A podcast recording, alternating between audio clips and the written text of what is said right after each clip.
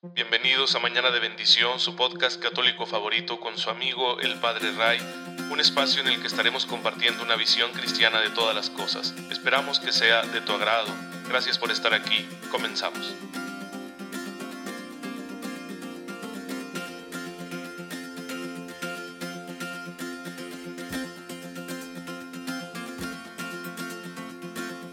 Muy bendecido viernes tengan todos ustedes, queridos hermanos, bienvenidos a su podcast Mañana de Bendición. Espero en Dios que se encuentren muy, pero muy bien en este día que aquí en la ciudad de Chihuahua se encuentra nublado y lluvioso. Y eso para nosotros es una bendición, hay que disfrutarlo muchísimo porque son pocos los días que tenemos nosotros así. Y bueno porque la lluvia es muy necesaria, especialmente ya que estamos en un, en un periodo de sequía con bastantes problemas con el agua aquí en nuestra región. Así que, pues gracias a Dios que responde a nuestras súplicas, ojalá y nos siga concediendo este don con abundancia.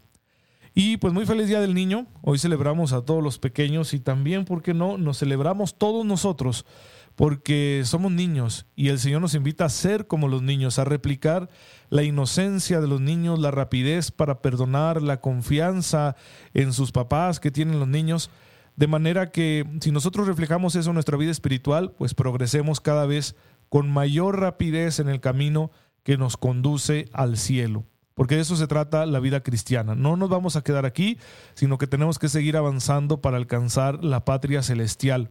Lo que hoy Jesús en el Evangelio de la Misa llama la casa del Padre, donde Él está ya preparándonos una morada. Y Él es el camino para que lleguemos allá. Por eso también veneramos a Jesús niño, el modelo de nuestra infancia es Jesús. El modelo de nuestra infancia espiritual, como le llamaba Santa Teresita, es Jesús. Así que vamos nosotros a seguir este camino confiando en el Señor. Pidámosle pues que bendiga a todos los niños, que los proteja, que los libre de cualquier mal, que les conceda familias que sean espacios amorosos donde ellos puedan crecer, también que puedan crecer en la fe, que conozcan a, a Dios desde pequeños y por todos nosotros pidamos ese espíritu infantil, que no es hacernos los niños, sino ser como niños en el sentido de esos rasgos. Pureza, inocencia, prontitud para reconciliarnos, obediencia, confianza, alegría, etc. No significa que estemos invitados a infantilizarnos, ¿no? A hacernos los tontos, sí, porque, ay, soy un niño. No, no, no. Sino de reflejar esos bonitos rasgos que tiene la infancia. Pues bueno, con eso en mente podemos ya también eh, pensar en la santidad, en cómo una actitud de infancia espiritual le ayuda muchísimo a nuestra santificación. Y creo yo que todos los santos en cierta medida lo han vivido. Hoy quiero platicarles de San Benito Cotolengo, que nace en el siglo XIX en lo que hoy es Italia, muy cerca de Turín, de una familia pues piadosa, eh, acomodada, que tiene la oportunidad de darle una buena educación. Entonces Benito se educa bien y luego entra pues en la vida sacerdotal con mucho provecho, es un estudiante destacado, es un buen seminarista, pero en sus primeros destinos pastorales empieza a descubrir las profundas necesidades materiales que obligan a muchas personas a vivir en la indignidad. Y esto toca su corazón de pastor, su corazón de discípulo, y no lo soporta y dice hay que hacer algo al respecto. Así que empieza con una iniciativa, va y renta una casita muy humilde y ahí empieza a hospedar a personas que tienen gran necesidad y se va a dedicar a ellos toda su vida, al apostolado de la caridad, de la solidaridad material, de darle la oportunidad a todos de llevar una vida digna a pesar de sus carencias, a pesar de las limitaciones y a pesar de las injusticias de las que muchas veces los pobres son víctimas. Pues bueno, a eso se dedica y termina dándole forma a esto y le llama la Casa de la Divina Providencia. Ahí se va a dedicar a acoger a estas personas, se va a ganar eh, la admiración y el apoyo de muchos, se va a formar una comunidad a la que San Benito Cotolengo edifica con su testimonio. Y él, siendo como un niño, pues bromeaba mucho y se llamaba a sí mismo el asno, recordando aquel burrito, ¿no? que llevó a Jesús a Jerusalén. Entonces, se llama así para divertirse y para decir también, como para recordarse, que no es Él el centro. El centro siempre es Jesús. Entonces, así se recordaba Él a sí mismo que solo era un servidor más en la gran familia de Dios y que no quería buscar honores, sino buscar solo servir a su Señor. Así vivirá toda su vida, dando ejemplo de virtud, dando ejemplo de caridad, organizando obras sociales, hasta su muerte en 1842. Él muere un 30 de abril de 1842, por eso lo estamos recordando hoy. Y dice la biografía que en su lecho de muerte llegó a decir esta frase, el asno ya no quiere trabajar. Ya estaba cansado y enfermo y bueno, él seguía bromeando con eso, ¿no? Porque fue un niño, un niño de Cristo hasta el final y así muere en olor de santidad. Va a ser beatificado en 1917 por el Papa Benedicto XV y canonizado el 19 de marzo de 1934 por el Papa Pío XI. Pues aquí tenemos nosotros a un gran apóstol de la caridad. El Padre Benito Cotolengo, ahora lo veneramos como santo, San José Benito Cotolengo. Apóstol de la caridad, ruega por nosotros y bueno, nosotros pidámosle a Cristo la gracia de ser como Él, de dejarnos herir por las situaciones de indignidad que hay a nuestro alrededor y pedir la gracia para hacer algo al respecto, para no dejar las cosas como están. Si queremos una gracia así, si queremos una gracia que nos lleve a realizar estas obras de Dios, pues como no somos superhéroes, necesitamos orar. Necesitamos que esta gracia entre en nosotros, porque estas obras no van a ser fruto solo de nuestro esfuerzo, sino el poder de Dios. Y esta oración tiene que ser constante. Uno de los rasgos más importantes de la oración junto con la confianza filial que hemos estado viendo es la perseverancia. Y el Catecismo de la Iglesia nos lo va a recordar en el número 2742. El Catecismo se hace eco de esas invitaciones a perseverar en la oración que encontramos en las Escrituras. Por ejemplo, San Pablo dice, oren constantemente, en Primera de Tesalonicenses capítulo 5, versículo 17. Dice, den gracias continuamente, en Efesios 5:20. Dice, permanezcan siempre en oración y súplica, orando en toda ocasión al Espíritu, en Efesios 6:18. Y así podríamos seguir con muchas citas, porque la oración es, es, la fuerza vital del cristiano. El discípulo tiene que ser una persona orante y esa oración debe ser constante. Sin la constancia, la oración carece de la fuerza necesaria para darle una nueva configuración a la vida de la persona. La configuración que queremos tener es la de Cristo Jesús. Queremos tener sus virtudes, sus sentimientos, su manera de actuar. Pero para que eso se yo debo hacer oración. Si mi oración es deficiente, si es inconstante, si es irregular, pues obviamente esa configuración va a tardar muchísimo. Si yo oro constantemente, si yo persevero en mi vida espiritual, en mi vida interior, en mis plegarias, en mi trato con Dios, obviamente se va a reflejar más rápido, más pronto y con más claridad esa configuración de Cristo en mí. Pues la oración debe ser constante, debe vencer la inercia de las cosas, sí, de los ritmos que ya tenemos en la vida, a veces muy estresantes. La oración debe vencer nuestra pereza, tiene que ser un amor que persevera ahí, puesto de rodillas ante Jesús todos los días, pidiendo las gracias necesarias para sí mismo y para los demás. Orar siempre es posible. ¿Por qué? Porque Cristo siempre está con nosotros. Y si yo estoy unido a Él, puedo hacer que toda mi vida sea una oración. Y aquí hay como que varios niveles. Hay un primer nivel que es el de tener esa, ese hábito de estar siempre confiándole todo a Dios, todo lo que nos pasa y todo lo que tenemos que hacer, ofrecérselo al Señor.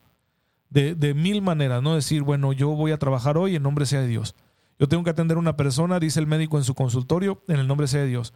Yo tengo que conducir este vehículo de aquí para allá y llevar esta carga, dice el transportista, en el nombre sea de Dios. Yo tengo que dar una clase aquí virtual frente a la pantalla con 30 chiquillos en una escuela, dice el profesor, en el nombre sea de Dios. Una ama de casa dice, yo tengo que atender a mi esposo y a mis hijos, hacerles de comer, barrer, limpiar. Qué difícil, esa es la labor de las amas de casa. El gobierno sí que debería darle un bono a todas las amas de casa. Pues bueno, la, ama de casa pues va a tener esas tareas y va a hacerlas como en el nombre sea de Dios. Y así todo mundo. ¿sí? Ese sería el primer nivel de la oración constante. Para estar siempre orando hay que estar haciéndolo todo en el nombre de Dios.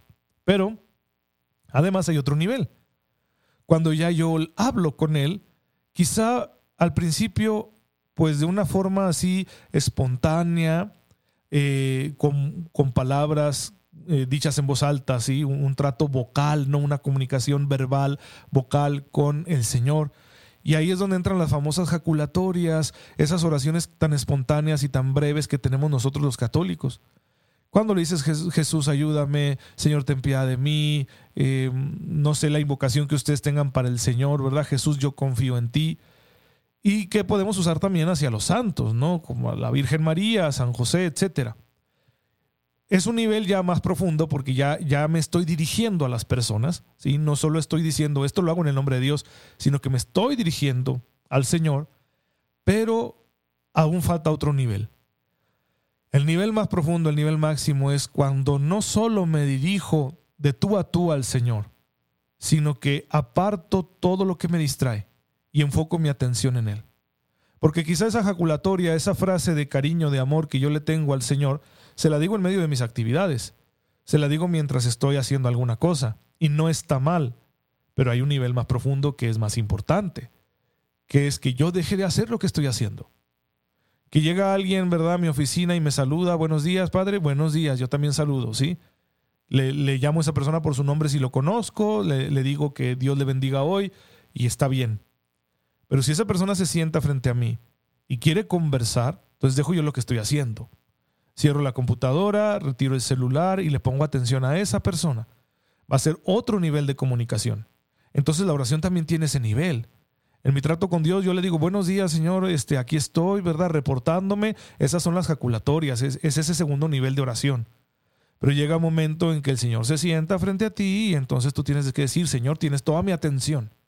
Y eso es lo que debemos hacer en la misa, es lo que debemos hacer cuando venimos a adorar a Jesús en la Eucaristía, en una hora santa o en una visita al sagrario, o cuando me pongo a meditar las escrituras o cuando estoy rezando el rosario, o también en esa oración mental silenciosa que todos podemos hacer.